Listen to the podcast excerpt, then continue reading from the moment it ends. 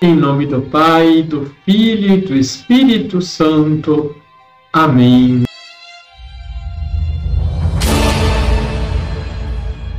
Olá, tudo bem com você? Fomos comprados por um alto preço.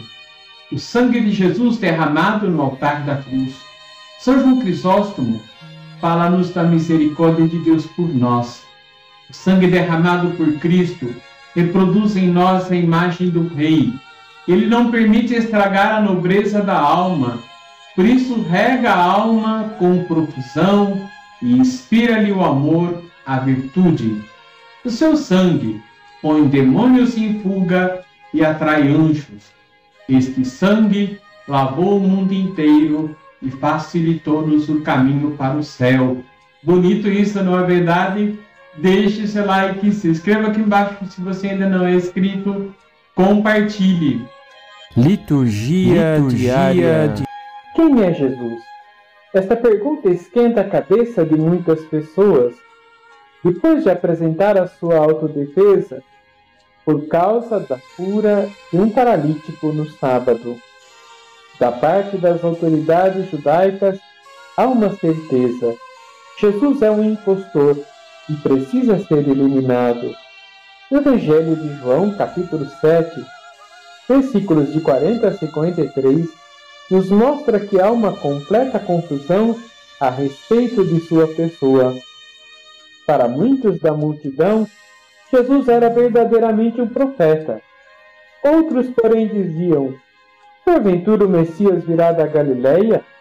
Não diz a Escritura que o Messias será da descendência de Davi e virá de Belém, povoado de onde era Davi? Outros queriam prendê-lo, mas ninguém colocava as mãos nele. Os sumos sacerdotes enviaram os guardas do templo para prendê-lo, mas não trouxeram, porque também esses estavam admirados com as palavras de Jesus. Os fariseus se revoltam pelo fato, os fariseus se revoltam pelo fato de não o prenderem. Nicodemos, um dos fariseus, que gostava de ouvir Jesus às escondidas, saiu em sua defesa dizendo: Será que a nossa lei julga alguém antes de o ouvir e saber o que ele fez? Os fariseus, por sua vez, questionam a Nicodemos dizendo: Tu também és galileu, porventura? Vai estudar e verás que da Galileia não surge profeta. João conclui a narrativa inesperadamente, de maneira a provocar em alguns o maior desejo de conhecer Jesus e em outros o desejo de calá-lo para sempre. Porém, ainda não havia chegado a hora de Jesus. Quem é Jesus? Esta é a grande questão. Olhando a sua humanidade, não conseguiram enxergar a sua divindade. Por isso, o amor não é amado, como dizia São Francisco de Assis. Santa Maria Madalena de Paz, em Florença, uma carmelita do século XVI, dizia: Ó oh amor que não sois conhecido nem amado, como sois ofendido. E para você, quem é Jesus? Você já o descobriu como o amado de sua vida? Vamos rezar?